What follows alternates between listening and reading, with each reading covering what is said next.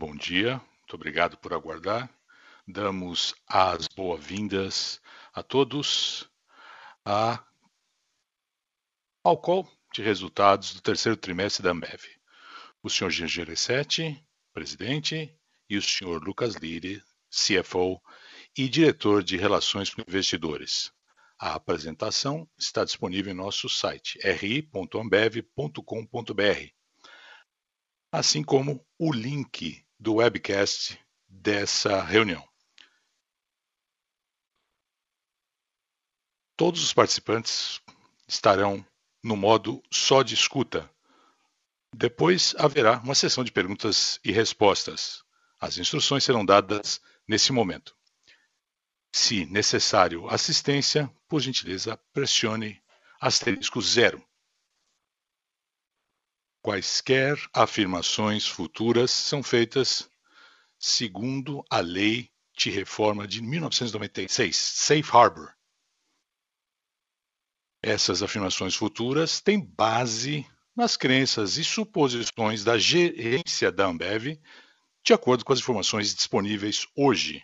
Envolvem riscos, incertezas e suposições que dependem de eventos futuros em circunstâncias que podem ou não ocorrer no futuro. Os investidores devem entender que as condições econômicas do setor e outros fatores operacionais também podem afetar os resultados da Ambev e podem fazer com que esses resultados sejam bem diferentes desses que foram apresentados nessas afirmações futuras.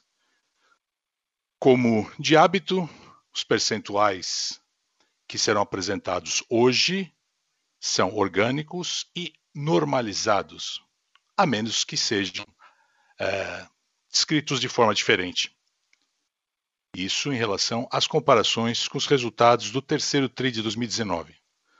Números normalizados se referem a mensurações de desempenho antes dos itens excepcionais, que não acontecem de maneira regular, segundo as atividades normais da Ambev.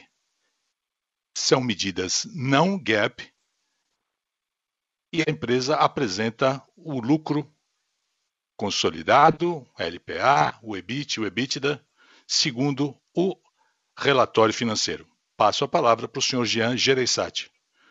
O senhor pode dar início à conferência, por gentileza.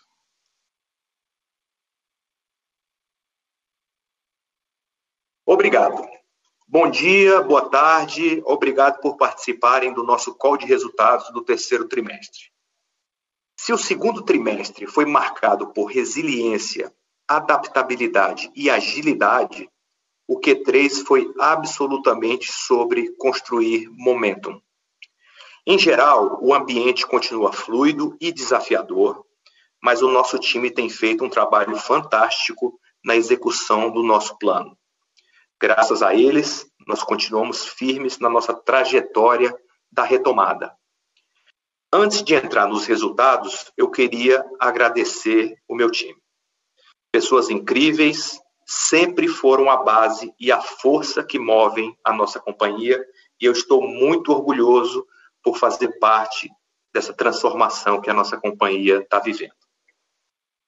O terceiro trimestre continuou a ser marcado pela pandemia. Apesar de todas as dificuldades, a nossa estratégia comercial encaixou.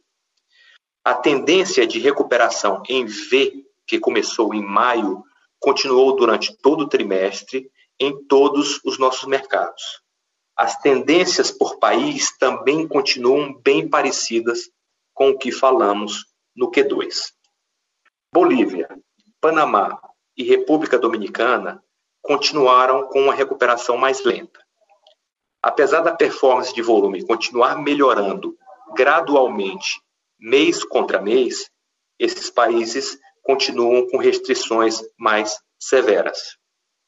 A Argentina também vem recuperando, com o ritmo um pouco impactado pelo ambiente macroeconômico desafiador. Paraguai, Chile e Guatemala se recuperaram mais rápido, graças ao ganho de market share nesses países. Enquanto no Canadá, nossos volumes foram beneficiados pelo forte desempenho do nosso portfólio premium e de future beverages, que levaram a ganhos de market share em um cenário de indústria mais favorável. No Brasil, o que vimos foi inovação, adaptabilidade e excelência operacional, tudo se potencializando. Estimamos que a maior parte do crescimento do nosso volume veio de ganhos de participação de mercado, com a nossa estratégia comercial ganhando tração. O resto veio de uma combinação do nosso calendário de repasse de preços e de uma indústria mais resiliente. Continuamos vendo restrições para a operação em todo o país, que variaram dependendo da região, com grandes cidades e centros urbanos ainda mais impactados. A boa notícia é que os bares estão reabrindo gradualmente e pequenos mercados continuam ganhando relevância conforme os consumidores optam por fazer suas compras mais perto de casa. O Brasil ficou gigante geograficamente durante essa pandemia. Com a menor mobilidade dos clientes e consumidores, a Ambev se tornou o parceiro de confiança para entregar produtos nas áreas mais remotas do país. Seguindo todos os protocolos de saúde e segurança, nossos produtos foram entregues do Oiapoque ao Chuí. Para dar um exemplo, uma ideia dessa dimensão, nossos caminhões percorreram mais de 25 milhões de quilômetros, quase 22% acima do que percorreram no Q3 de 2019. Olhando para o longo prazo, continuamos construindo nossa estratégia sobre três pilares: a Ambev como um ecossistema, inovação como um mindset da nossa empresa e transformação do negócio através de tecnologia. Hoje, eu queria gastar um pouco mais de tempo falando de inovação. Nós estamos transformando profundamente o nosso negócio para sermos capazes de responder mais rápido às demandas dos consumidores e às novas tendências de mercado. Estamos apenas no começo dessa jornada, mas estou feliz em dizer que os resultados estão começando a aparecer e eles são muito bons. Vamos continuar focados em ter o consumidor no foco, flexibilidade para criar receitas novas com ingredientes exclusivos, utilizar pilotos para testar e aprender sobre novos produtos, criar um ecossistema que beneficie consumidores, clientes e nossos fornecedores e uma lógica de gerar demanda à frente da produção. Dito isso, a nossa estratégia de inovação aposta em cinco avenidas de crescimento. A primeira, novas receitas, sabores e propostas de valor, como, por exemplo, produtos como a Brahma Duplo Malte, que criou seu próprio espaço no mercado e já é líder do segmento Core Plus no Brasil. Por exemplo, a BRO, dentro da nossa estratégia de regionalização, como proposta de acessibilidade através de uma cadeia de suprimentos local. Segundo, saúde e bem-estar. Vemos essa como uma grande oportunidade do futuro. No último trimestre, lançamos a Estela Sem Glúten e continuamos expandindo a MyClub Ultra em diferentes países. Nós estamos testando vários produtos no segmento de saúde e bem-estar. Terceiro, conveniência para nossos consumidores com iniciativas como o Zé Delivery no Brasil, o WebBar na Argentina, o Comap na República Dominicana. Quarto, inovação em serviços para nossos clientes. A República Dominicana continua expandindo o BIS e tem servido como nosso laboratório para o desenvolvimento do nosso marketplace. Mais de 75% da receita do país já vem através dessa plataforma.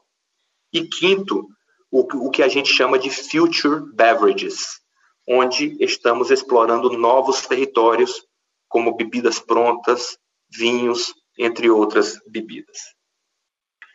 Como eu disse numa carta para os nossos colegas aqui da Ambev em junho, nós estamos rejuvenescendo. Nossa participação de mercado de produtos que foram lançados nos últimos três anos já é maior que a participação de mercado total aqui no Brasil. Isso mostra que a inovação tem sido e vai continuar sendo um ingrediente fundamental para o nosso crescimento. Para terminar, como eu já mencionei no começo, se existe uma palavra que define esse trimestre, essa palavra é momentum. Nós estamos fortalecendo nossa conexão com o nosso ecossistema e abrindo novas perspectivas para o futuro. Bom, obrigado por toda a atenção e pelo tempo dedicado a essa conversa. Eu gostaria de passar a palavra agora para o Lucas. Obrigado, Jean. Bom dia a todos. Após um segundo TRI muito duro, foi bom ver nosso desempenho recuperar-se no terceiro TRI. O EBITDA cresceu organicamente, ano contra ano, em três das nossas quatro regiões, mesmo com todos os desafios que a Covid colocou no nosso caminho. E a forma como o EBITDA cresceu também foi positiva, com as nossas quatro regiões entregando crescimento orgânico de receita. No Brasil, LAS e Canadá, o desempenho da receita foi resultado da recuperação consistente do volume e na CAC o diferencial foi a ROL por hectolitro. Entregamos um crescimento consolidado de volume de 12%, com melhora em todas as nossas operações desde o segundo TRI. E ainda mais importante que isso, a recuperação do volume se traduziu em melhora do desempenho financeiro. Margem bruta e margem EBITDA melhoraram sequencialmente desde o segundo TRI em praticamente todas as nossas divisões de negócio.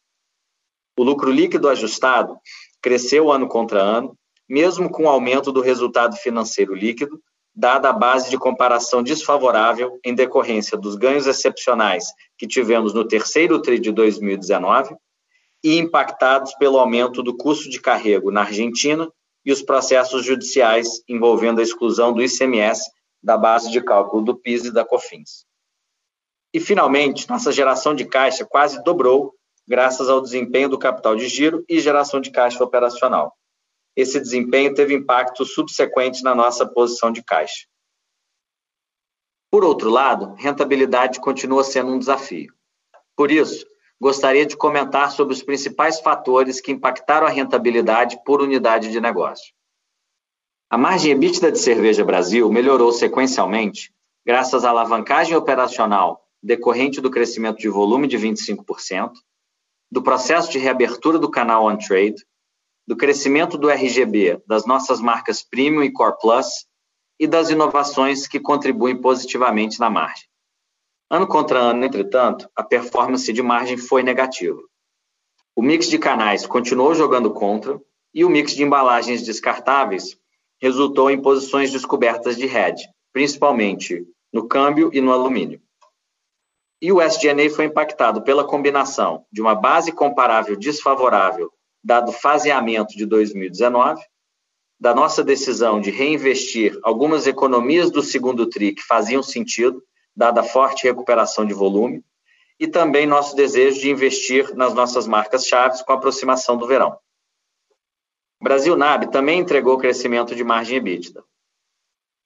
A principal razão foi a comparação favorável com o ano anterior, em função do faseamento dos créditos fiscais, mas foi importante ver o mix de single serve melhorar, na medida em que o canal on trade reabriu gradualmente.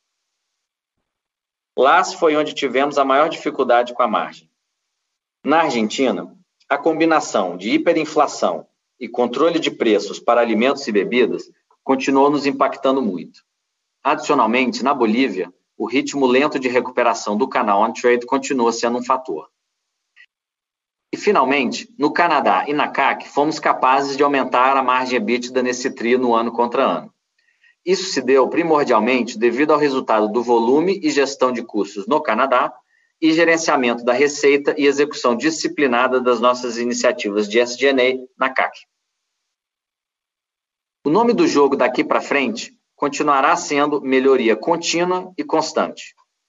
O ritmo de recuperação da rentabilidade deverá ser mais longo, dada a pressão no câmbio que teremos em 2021, mas é uma prioridade para toda a organização. A gente sabe o que tem que ser feito.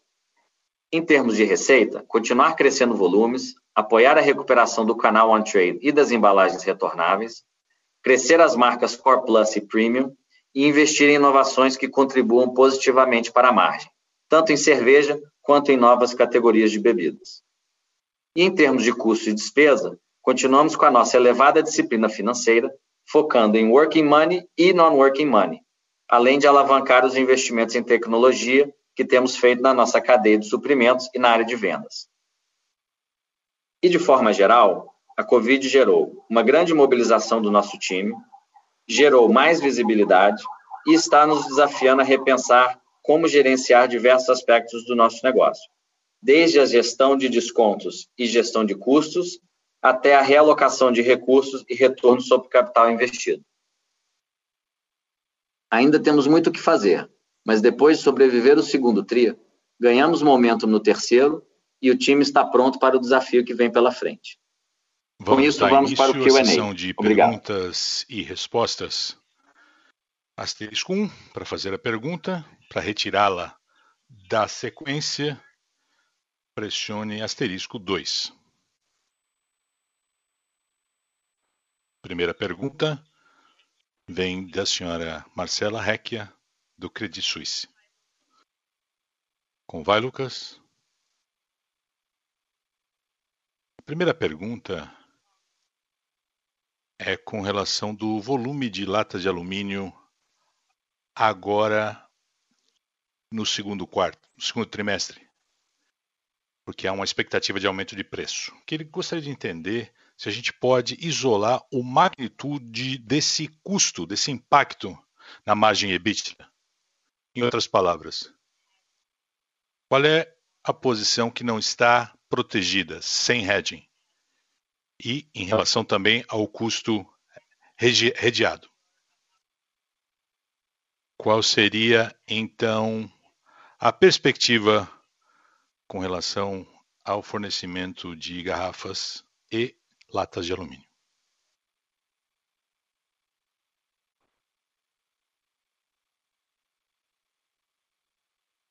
Com relação ao custo da cerveja brasileira no trimestre, uma das coisas já são esperadas já prevemos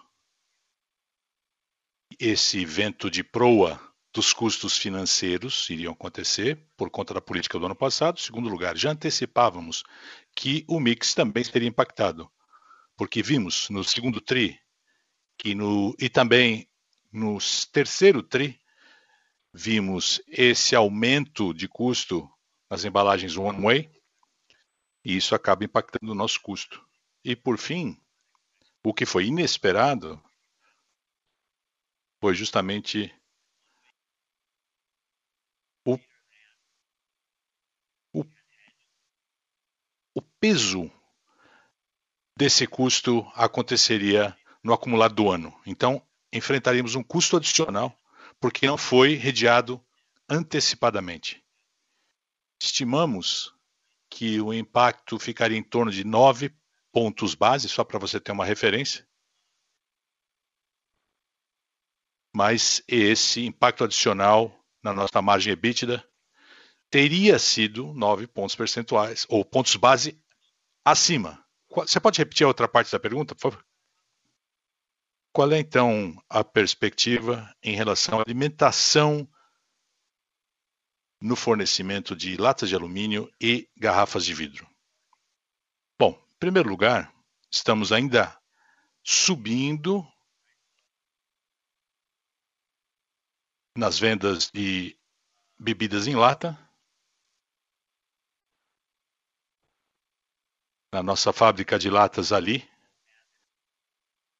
À medida que a gente vai aumentando nos próximos meses, vai sim causar um impacto para aliviar essa pressão na cadeia de suprimento. Muito bem. Isto posto, reconhecemos que essa pressão da cadeia de suprimento em geral deve continuar no país. O que, que a gente vai fazer? Estamos fazendo um planejamento antecipado, tentando alavancar a nossa presença global, tendo fornecedores no mundo todo, para que nos preparemos da melhor maneira possível para um verão que esperamos continuará colocando pressão na cadeia de suprimento. Ficou muito claro. Rapidamente, se, eu, se for possível, você pode dar alguma informação com relação à inovação, a duplo malte. Qual a relevância no ganho de participação de mercado nesse trimestre, por favor? Olá, Marcela, posso responder essa pergunta? Inovação é uma parte importantíssima da nossa estratégia. Estamos trabalhando nessa questão já há um ano e meio, desenvolvendo as competências, contratando pessoal, redesenhando a organização para que tenhamos equipes de inovação trabalhando em cada uma dessas áreas de crescimento. E o terceiro TRI foi, em especial, muito robusto com relação à inovação, teve um papel muito importante. E acreditamos que os nossos volumes, ou grande parte dele, vieram dessa estratégia comercial e também o outro componente é a própria inovação. E como você sabe, acabamos de dizer, a Brahma Duplo Malte assumiu a liderança naquele segmento Core Plus. O que eu posso dizer é que mais da metade do crescimento veio da estratégia comercial. E grande parte é a aceleração da, da inovação. E a Brahma Duplo Malte é a marca número um nesse segmento aí, Core Plus. Foi muito, muito útil a resposta. Muito obrigado.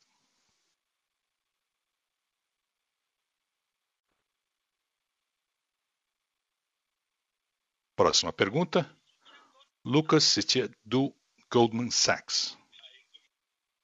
Bom dia. Eu quero perguntar também sobre o desempenho da cerveja no Brasil.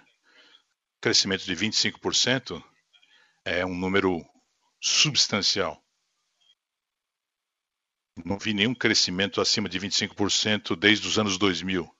Realmente é um número que se destaca, mesmo em valores absolutos, com valores nominais, 20, 22 milhões de hectolitros é algo que vemos nos trimestres de verão, não é isso? Eu quero entender especificamente o porquê desse número excepcional. O terceiro tri não crescia há cinco anos, até mesmo lá em 2015. Vocês estão com números 7% acima. Vocês poderiam nos ajudar a entender quanto do preço, qual o impacto do preço nesse crescimento? Em termos relativos, em relação ao que os outros concorrentes fizeram, mas também essa questão da antecipação. Será que vocês já estão tirando um pouco do volume do quarto TRI? Dá para mensurar isso? E mais especificamente com relação ao preço, as mudanças que vocês estabeleceram, o que, que as mudanças de preço foram mais focadas, foram mais regionais? Ou não fizeram nenhuma mudança específica? e como a gente deve imaginar o final do ano? Vai ser mais volume, vai ser mix ou vai ser preço? Ou será que todos os fatores têm algo a contribuir? Será que será que existem outros fatores? Muito obrigado. Deixa eu começar com a última. Primeiro falando de preço. Eu venho afirmando que estamos estudando os terceiros tri anteriores. Antigamente havia muita disciplina da nossa parte, muita rigidez na nossa estratégia.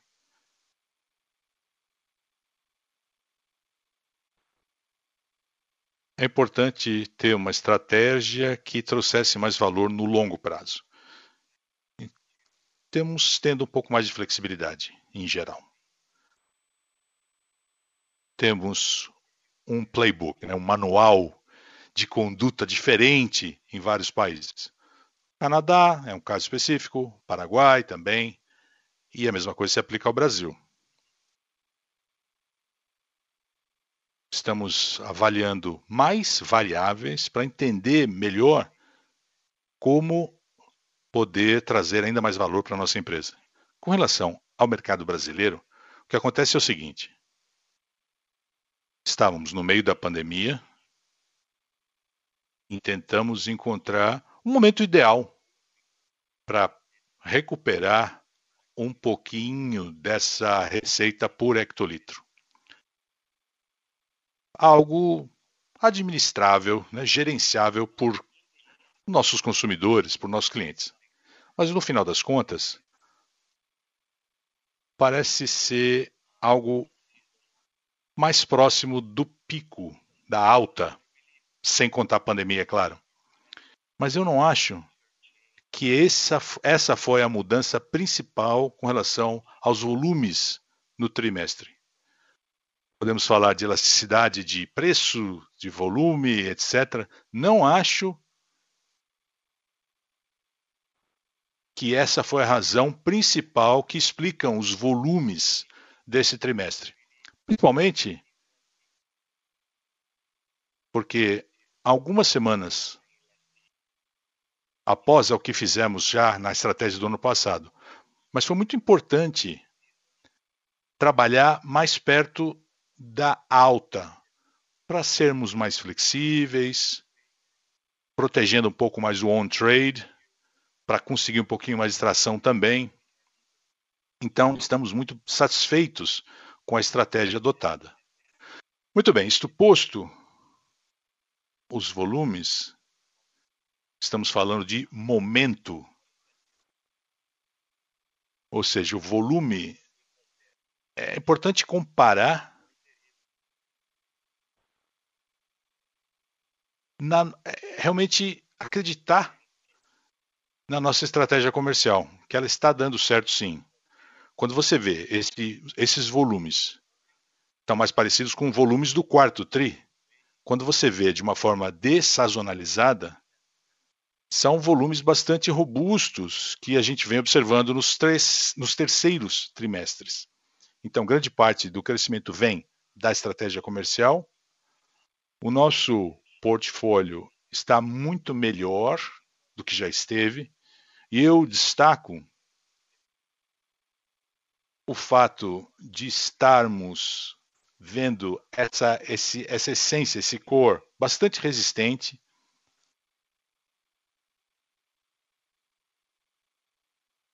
Os consumidores e as ocasiões que surgiram na pandemia, as pessoas estão mais em casa, com amigos, isso acaba beneficiando o core. Ou seja, grande parte é do core, que você traz mais consumidores e ocasiões do que estamos perdendo. A nossa estratégia de valor também está dando certo, com a facilidade de compra que já acontece em sequência, não é um trade down. O que observamos do valor é essa resiliência do core. E além desses dois aspectos, a marca global crescendo 40% e as inovações trazendo uma diferenciação ao core, à essência, e criando esse segmento Core Plus. Quando você soma esses dois fatores, é realmente a causa do que explica esse crescimento de 25%.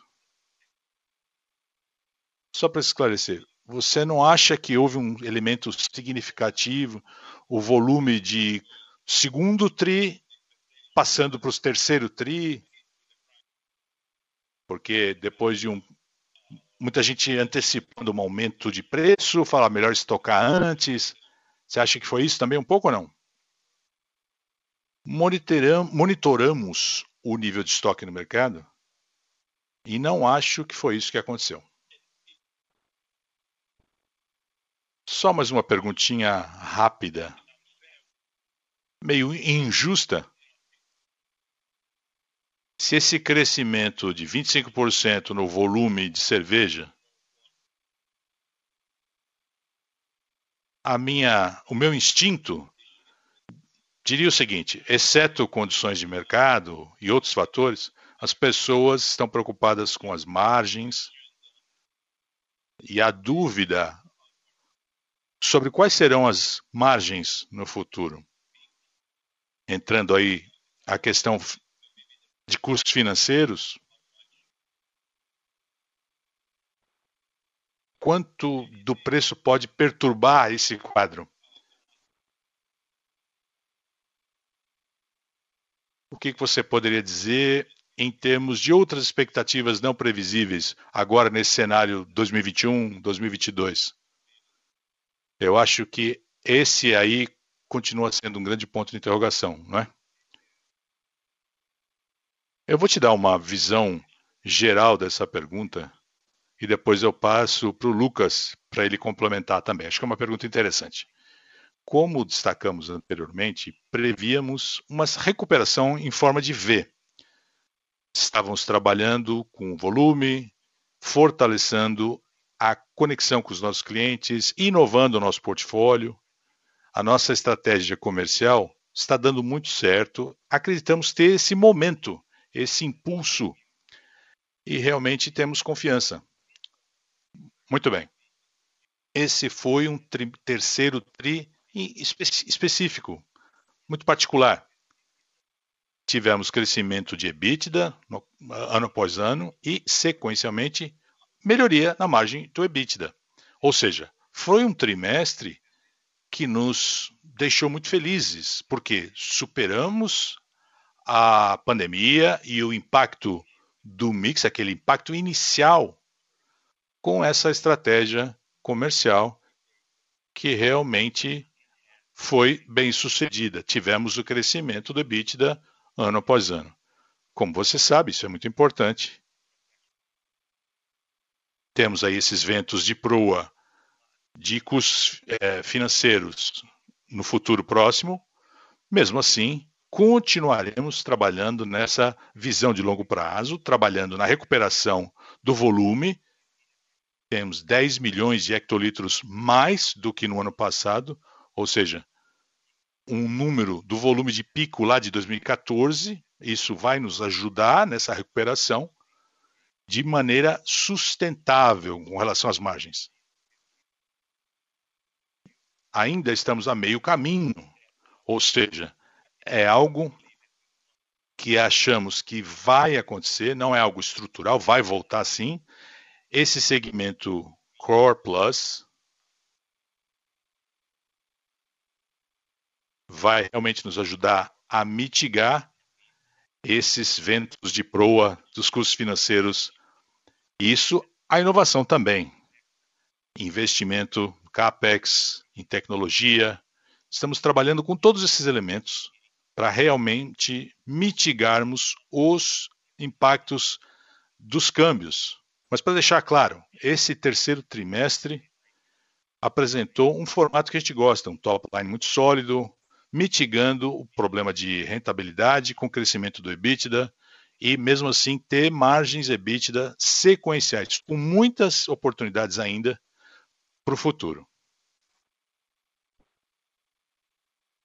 Com relação à primeira parte da sua pergunta, Luca, não podemos tecer comentários com relação ao preço da ação e a reação do preço de ação, porque há várias variáveis aí. É o mercado que vai decidir qual será o preço ideal da ação. O que eu posso falar é o que queremos conseguir como gestão da empresa. Ou seja, é continuar melhorando os nossos resultados, consistentemente ao longo do tempo, isso não vai acontecer da noite para o dia. O segundo trimestre foi muito complicado, sobrevivemos. O terceiro TRI, achamos que começamos a alavancar, a crescer mais e vamos continuar crescendo, executando as nossas estratégias, buscando oportunidades de negócio, ampliando o nosso portfólio, contando com a nossa equipe e a sua capacidade de execução. Esse é o trabalho daqui para frente. O, o, valor da ação é o mercado que vai decidir. Muito obrigado. Muito obrigado.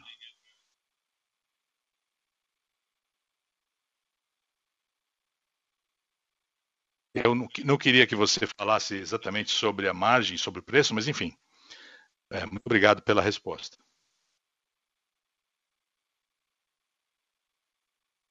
Tiago Duarte, do BTG, faz a próxima pergunta. Obrigado. São... A primeira pergunta fala de preço. Está claro, Jean, a flexibilidade que vocês tentam implementar na política de precificação. Mas um aspecto que nos chamou a atenção foi o fato de tentar associar aumento de preço com a gestão de receita, principalmente com relação aos descontos. Principalmente quando você vê no nível da controladora, esse desconto foi muito baixo. Então eu me pergunto, esses descontos vão aumentar ainda mais para controlar o preço? Ou será que isso foi algo eventual? A segunda parte da minha pergunta fala do desempenho da marca. No release, vocês comentaram sobre. Estou falando da cerveja brasileira, né? Brazilian Beer. Vocês falaram de marcas internacionais com bom desempenho, o Core Plus também, com a Brahma Duplo Malte. E eu me pergunto, essa carteira do Core, qual é o desempenho então?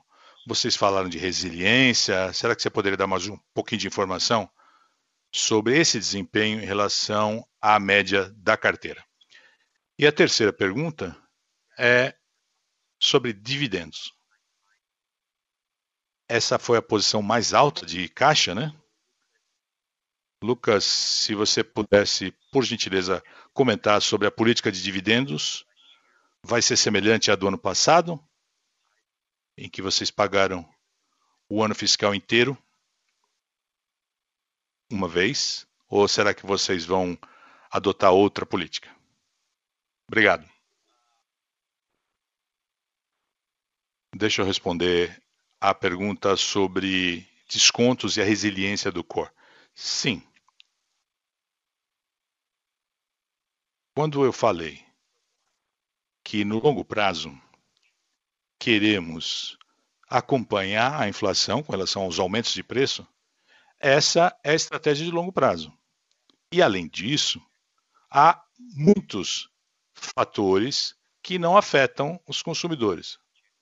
Essa parte é o mix do canal, de embalagem, a otimização de descontos. Estamos trabalhando muito em outras alavancas, outros elementos para garantir essa conduta de preço, para que sejamos inclusivos com os clientes, para mantermos a saúde do setor, da economia como um todo, mas estamos trabalhando também em outros fatores para que tenhamos uma rentabilidade maior no futuro.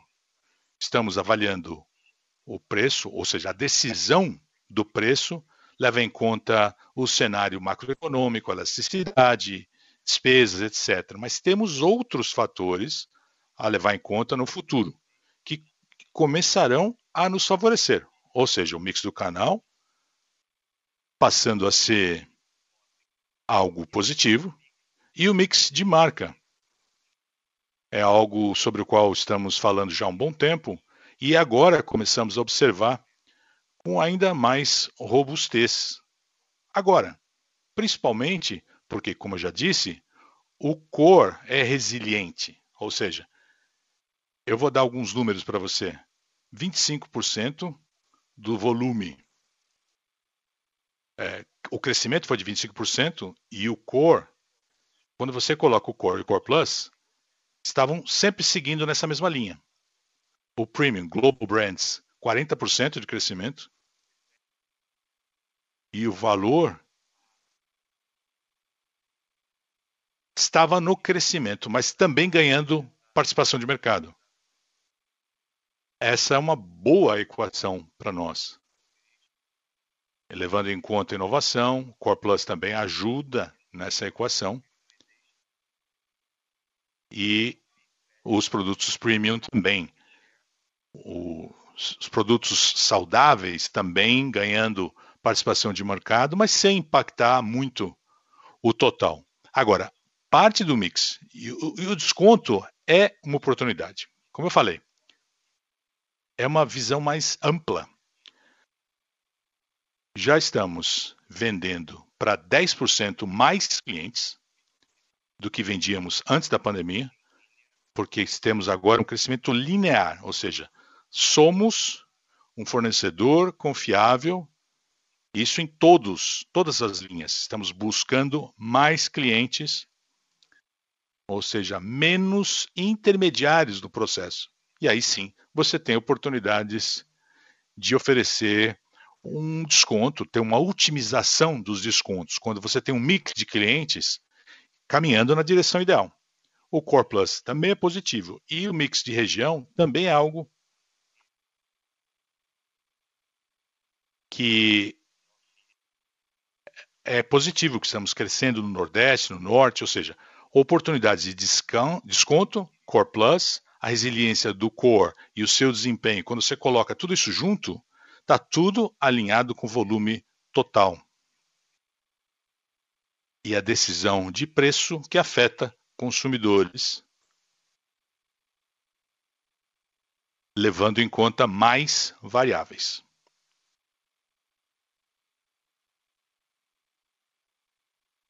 Olá, Tiago. Com relação à última pergunta, começando então com a posição de caixa,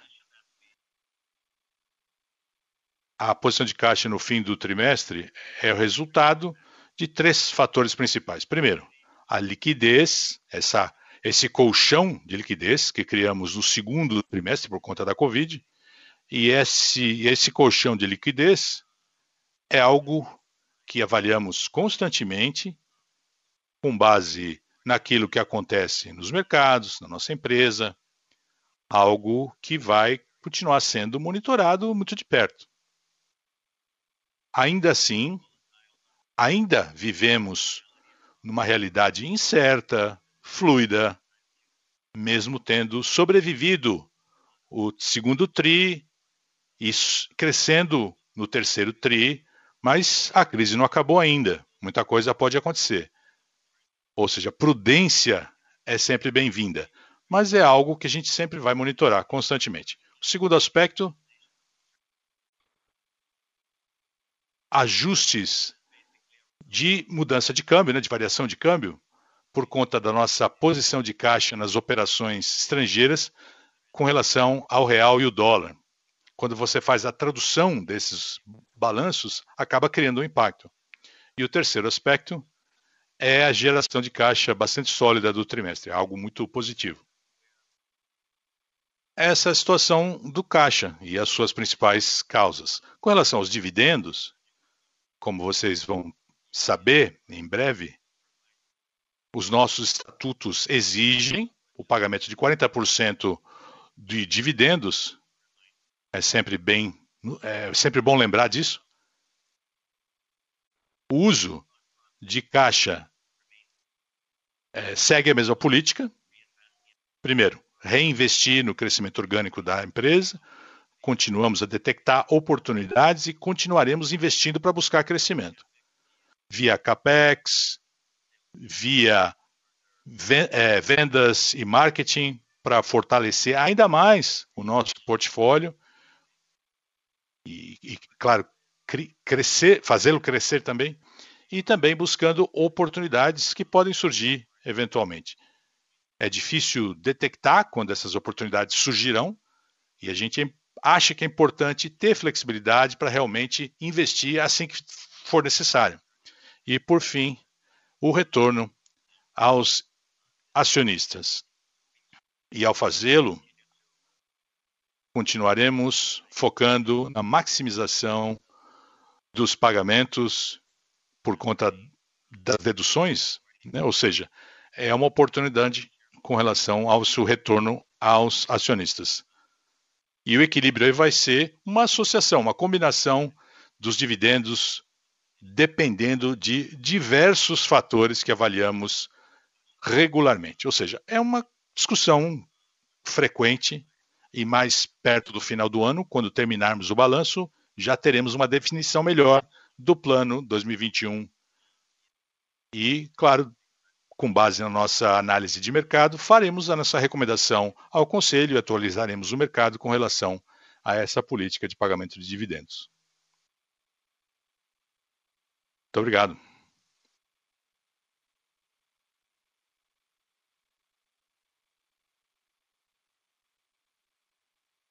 Rob Ostentine, da Evercar, faz a próxima pergunta. Parabéns pelo progresso. Eu quero entender um pouco melhor essa melhoria sequencial e essas mudanças sequenciais. O que, que eu quero dizer? Primeiro, as garrafas retornáveis. Qual era a posição delas no primeiro, no segundo, no terceiro tri? Eu quero entender esse sequenciamento aí.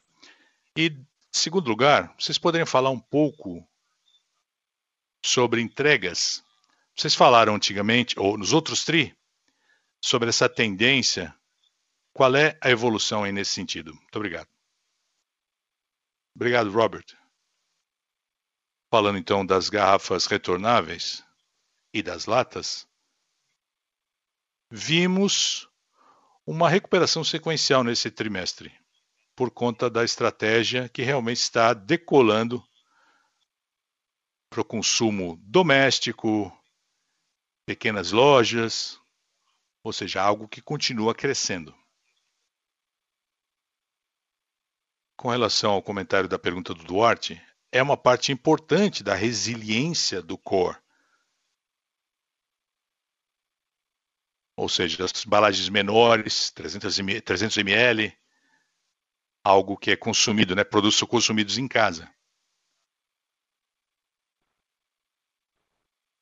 Já temos um crescimento agora dessa embalagem de 300 ml, um crescimento maior do que o de latas, e também prevemos que a reabertura dos canais on sale vão nos ajudar a aumentar a essas garrafas retornáveis. Estamos aí mais ou menos a meio caminho andado do que gostaríamos. E isso, à medida que a economia for reabrindo, vai ajudar também nas vendas desse tipo de embalagem. Com relação à entrega, estamos indo muito bem durante a pandemia. Temos uma janela de oportunidade enorme no Brasil para realmente conseguir um engajamento maior com os clientes.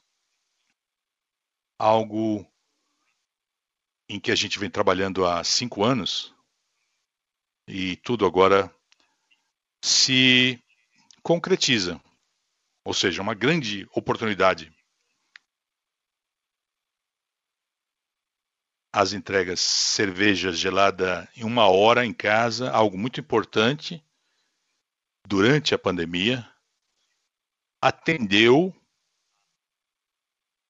os nossos clientes Estamos em mais de 27 estados, ou nos 27 estados, chegamos a 200 cidades. E esse número só aumenta. Ou seja, nesse trimestre foi seis vezes mais do que no ano passado. Ou seja, resolveu muitos problemas dos nossos clientes. Além disso,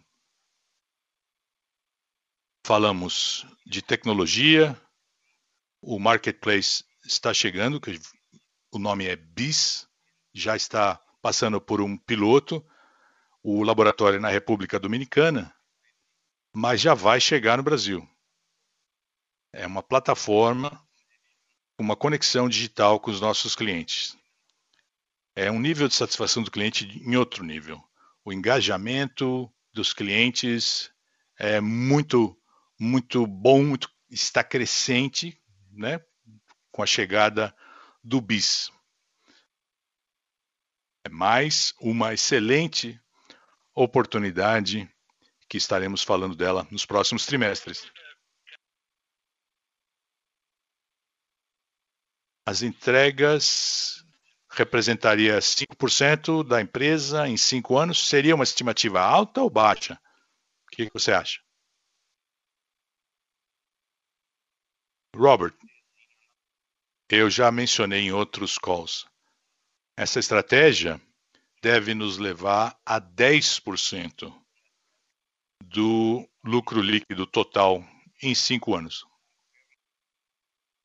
As entregas, ou delivery, é uma parte importante, não é a única, mas é uma parte importante da nossa estratégia. Ótimo, obrigado.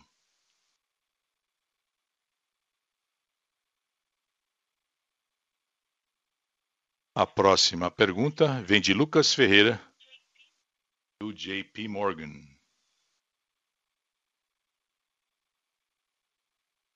São duas perguntas com relação ao consumo no Brasil.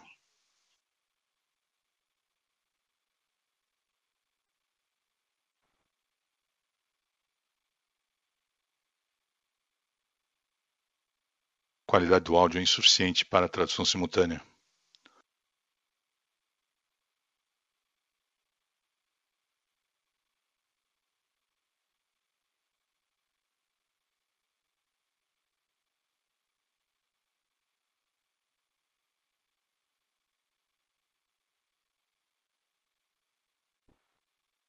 A qualidade do áudio é insuficiente para execução do serviço de tradução simultânea.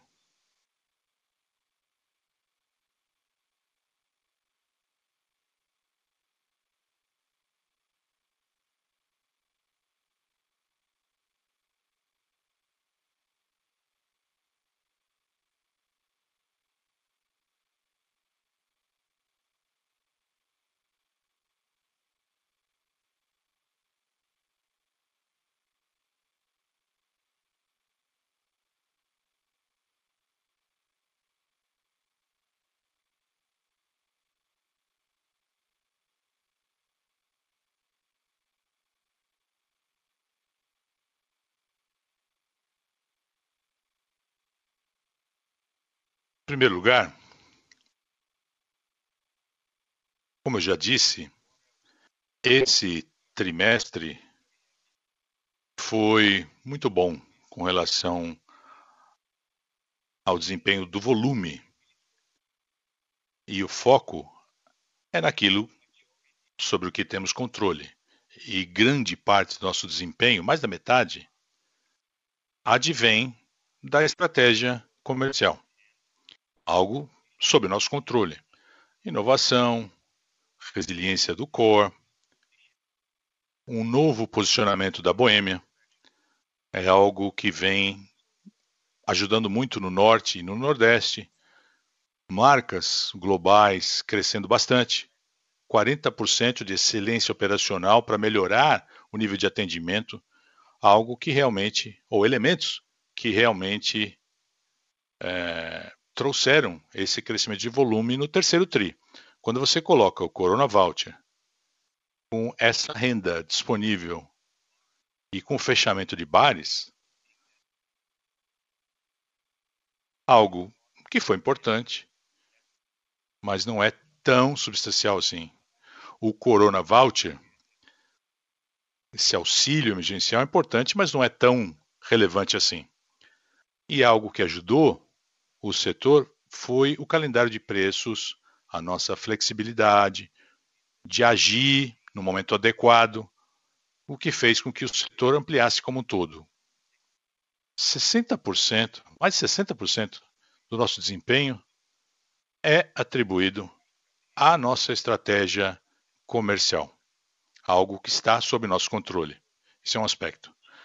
Muito bem, falando agora sobre canais e sobre clientes, sim, eu falei que já vendemos para 10% a mais de clientes, números pré-pandemia, ou seja, vemos que os pequenos, os pequenos comércios são os grandes vencedores nessa história, com volumes mais altos, mais clientes. Estamos chegando a mais pontos, estamos preparados para atender esses clientes. A estratégia de digitalização, recebendo pedidos online, são elementos que vêm ajudando no, nesse processo. É uma vantagem competitiva de fato. Já vemos bares no mesmo níveis que tínhamos no período pré-pandemia. Mas ainda com limitação do número de mesas e horário de funcionamento, ainda assim o volume é menor nesse canal, mas vemos muitos clientes nesse canal nos mesmos níveis pré-pandemia.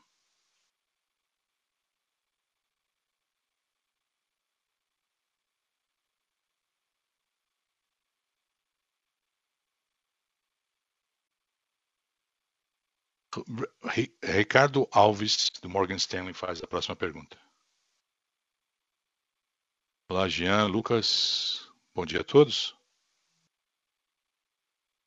Primeira pergunta. Com relação ao mix do canal. No gráfico que vocês apresentaram, o Brasil foi de 70% de off-trade, chegando a 60% no, trimestre, no terceiro TRI. Vocês poderiam falar um pouquinho sobre esses valores?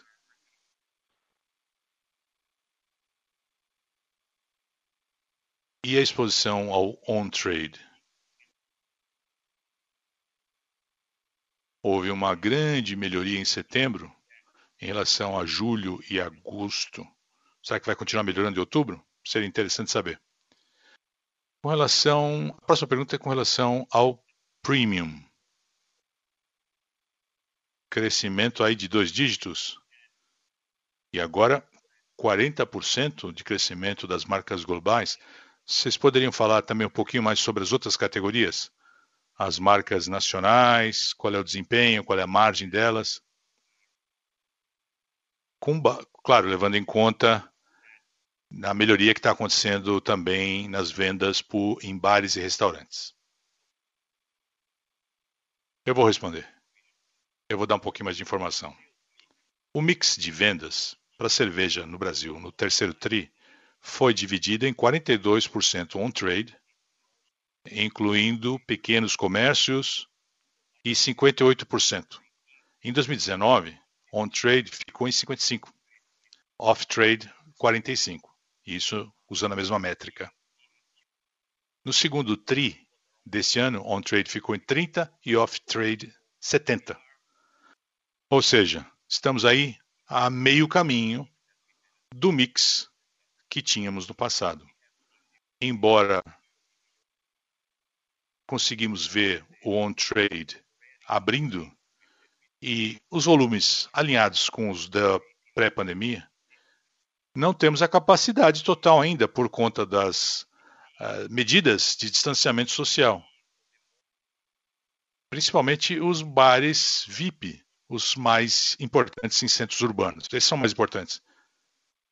E os consumidores ainda estão relutantes né, a voltar com a mesma intensidade que voltava. O bar pode estar aberto, em funcionamento, mas a ocasião, a oportunidade ainda não voltou à normalidade 100%. Quando você pensa no mix do canal e o impacto da ocasião, a gente está meio caminho andado aqueles índices do passado. Muito bem. As marcas globais estão indo muito bem, crescimento de 40% em média, com a Corona crescendo bem acima.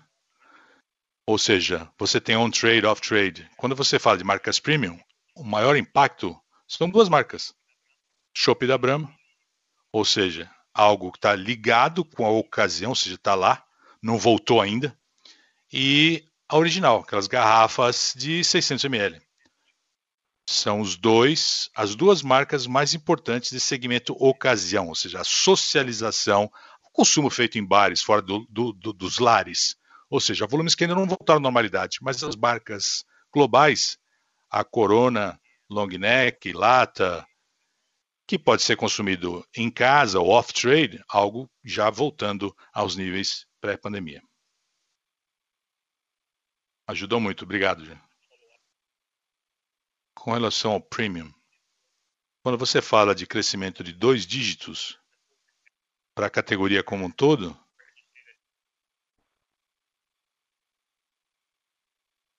está consolidado com relação ao volume de consumo de cerveja no Brasil como um todo?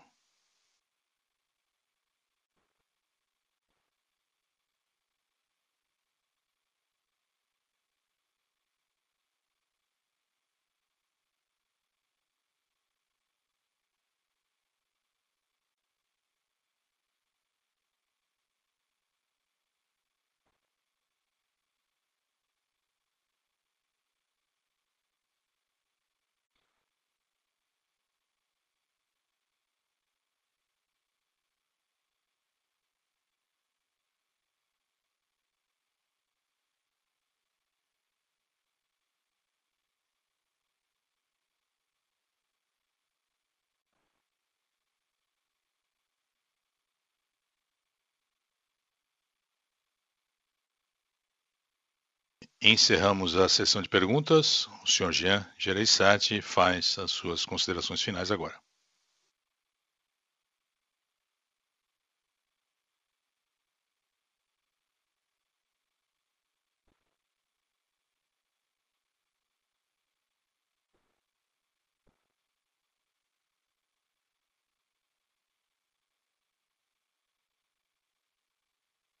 Encerramos a conferência da Ambev. Muito obrigado. Tenham todos uma boa tarde.